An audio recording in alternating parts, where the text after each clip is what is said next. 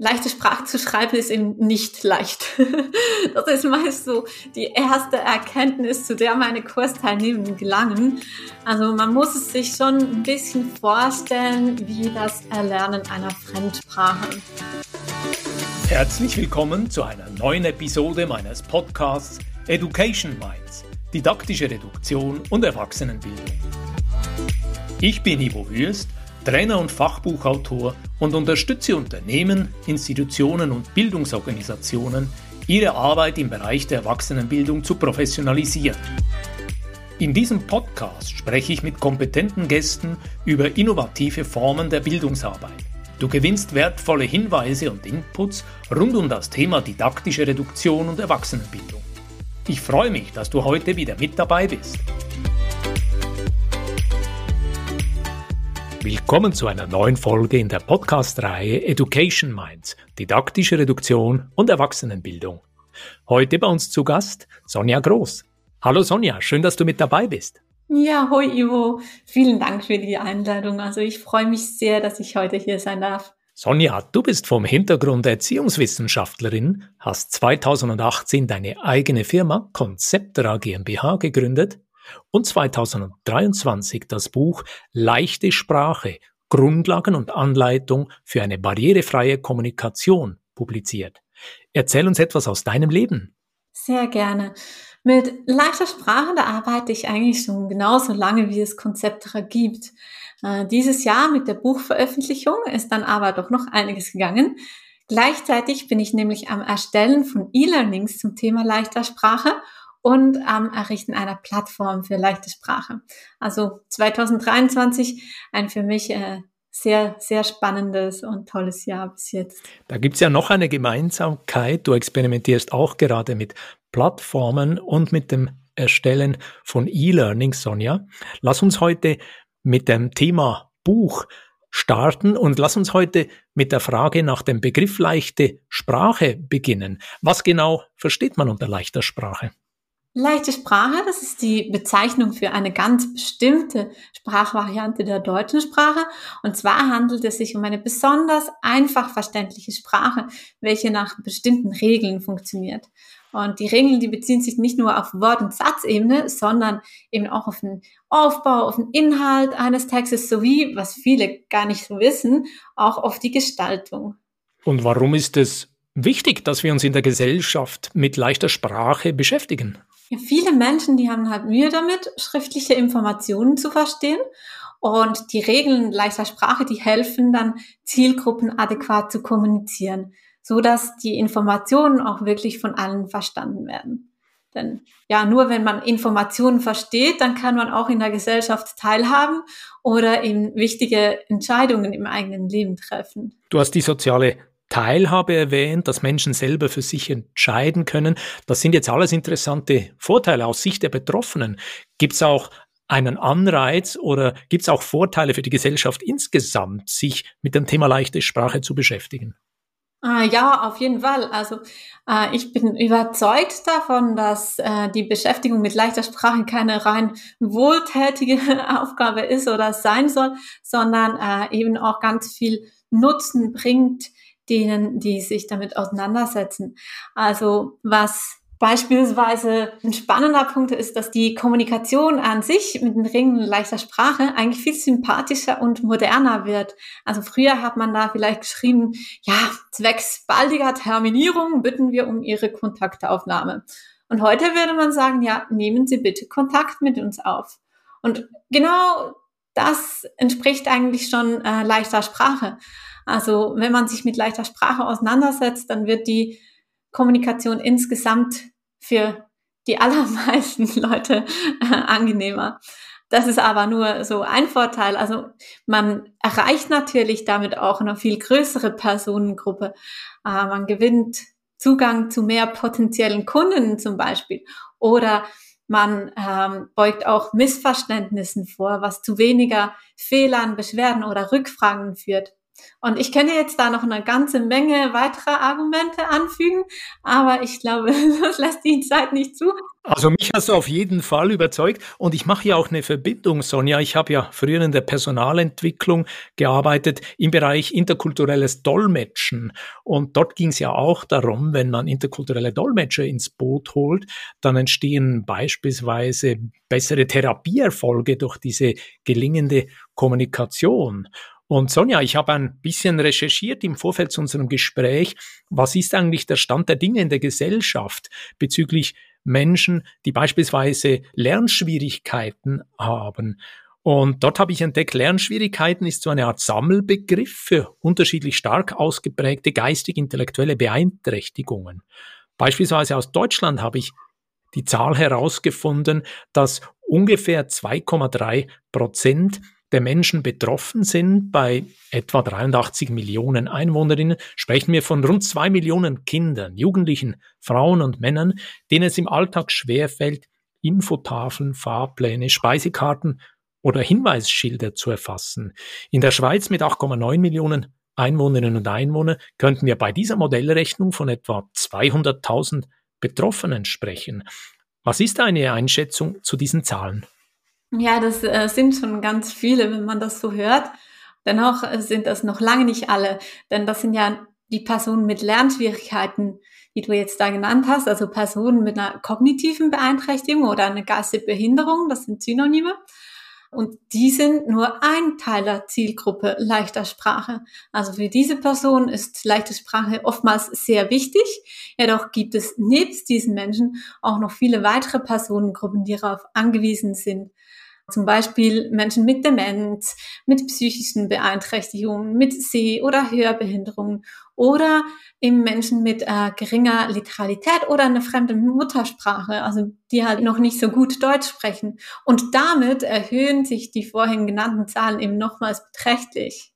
Manchmal werden ja die beiden Begriffe in der Debatte verwendet, leichte Sprache und einfache Sprache. Vielleicht kannst du uns hier noch erklären, was ist der Unterschied, was unterscheidet leichte Sprache und einfache Sprache und wer genau braucht leichte Sprache und wer genau braucht einfache Sprache? Ja, leichte Sprache, die richtet sich, wie ich zu Beginn schon mal erwähnt habe, eben nach festen Regeln. Äh, sie ist inzwischen auch bereits stark äh, wissenschaftlich untersucht und äh, ihr Ziel ist es, dass halt möglichst viele, möglichst alle Menschen die Informationen, die Sprache verstehen können. Und damit ist es die einfachste Variante des Deutschen. Dahingegen ist eben einfache Sprache nicht an bestimmte Regeln gebunden, sondern es ist einfach eine Vereinfachung der Sprache. Äh, häufig entspricht äh, einfache Sprache dann dem mündlichen Level, also so wie wir uns unterhalten würden. Und das ist so in Fachkreisen die weit verbreiteste Unterscheidung. Äh, es gibt aber nicht so die allgemeingültige Definition und im Alltag ist es nach wie vor so, dass die beiden Begriffe auch vielfach mal gleichbedeutend verwendet werden. Einfache und leichte Sprache.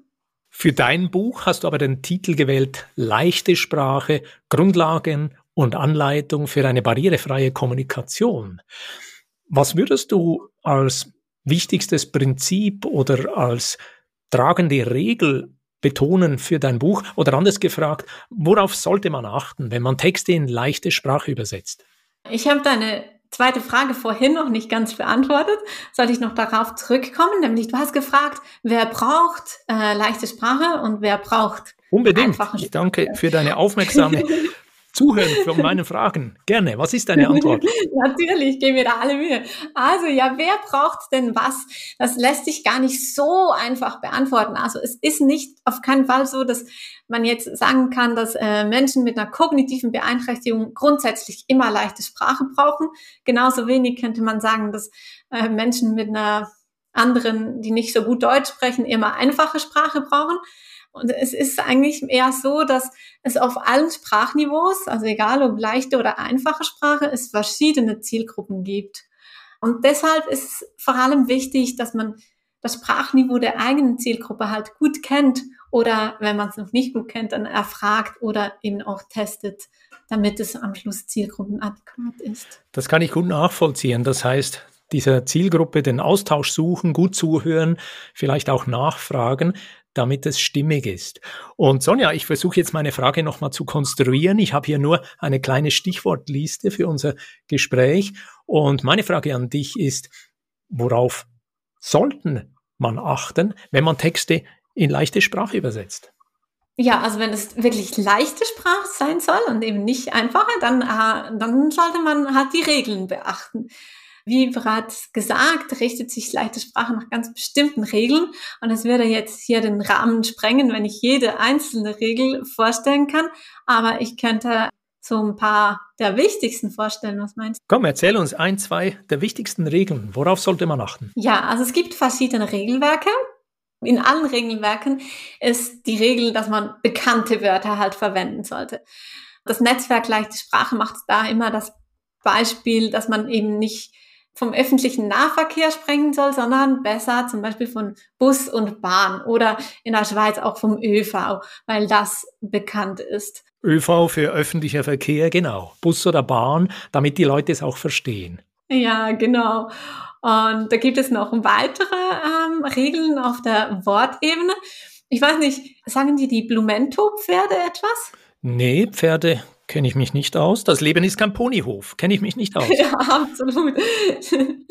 nee, das, ich glaube, die kennt niemand. Aber es ist so ein Zeichen dafür, dass man eben, weshalb man eben lange Wörter trennen sollte. Also das ist so das Auffälligste an Texten in leichter Sprache ist oftmals, dass eben lange zusammengesetzte Wörter getrennt werden, weil Personen, die nicht so gut lesen können, die erkennen nicht das Wortbild, sondern sie lesen halt so Buchstabe für Buchstabe. Und dann kann es ganz schnell passieren, dass aus der Blumentopferde eben die Blumentopferde werden. Deswegen würde man, wenn man von Blumentopferde schreiben möchte, würde man halt dann nach Blumentopf einen Bindestrich einfügen oder einen Mediopunkt oder irgendwie, damit es optisch sichtbar ist, dass es sich da um zwei zusammengesetzte Wörter handelt. Da ist doch ein schönes Beispiel, Blumentopferde statt Blumentopferde. Und ich habe mir hier noch ein Stichwort für eine Frage für dich aufnotiert bezüglich Kritikpunkt oder vielleicht auch Missverständnisse, denen du manchmal begegnest, wenn es um leichte Sprache oder einfache Sprache geht. Ich mache hier das Beispiel von einer Kollegin aus meinem Netzwerk aus Deutschland, die sich dort mit dem Thema beschäftigt, habe ich gehört, dass es inzwischen in vielen deutschen Museen Besucher gibt, die sich an der Kasse beschweren, werden diese zusätzlichen simplifizierenden oder vereinfachenden oder eben leichte Sprachetexte zu den Exponaten geschrieben hat. Und weißt du, ich denke, ich selber wäre vermutlich der letzte Mensch, der sich darüber beschweren würde. Als Freund der Reduktion frage ich sogar, wenn ich ins Museum gehe, sehr oft und gezielt nach, ob es auch eine Beschreibung oder einen Museumskatalog in leichter Sprache gibt. Denn dort finde ich praktisch die gleichen Inhalte, einfach didaktisch reduziert. Und ich kann mir auch vorstellen, dass wenn möglichst viele Menschen immer wieder nach Broschüren in leichter Sprache fragen, der Druck steigt, solche anzubieten. Sonja, meine Frage an dich. Wie gehst du mit solcher Kritik um? Ja, also es ist tatsächlich so, dass leichte Sprache halt anders aussieht und sich auch anders liest als Standardsprache. Und ich verstehe, dass das manche Menschen irritiert oder verunsichert und dass sich vielleicht Leute auch ein bisschen vor den Kopf gestoßen fühlen. Oder ein Kritikpunkt ist ja auch, dass es ein Sprachzerfall sei kann ich soweit alles gut nachvollziehen. Ich glaube, es ist einfach wichtig, dass leichte Sprache als solche gekennzeichnet ist und eben gegebenenfalls auch erklärt wird, weil schlussendlich glaube ich kaum, dass sich irgendjemand beschweren würde, wenn er den genauen Hintergrund kennen würde und wenn er wüsste, wie sehr diese Sprachvariante, dieses Angebot eben das Leben von ganz vielen Menschen erleichtert.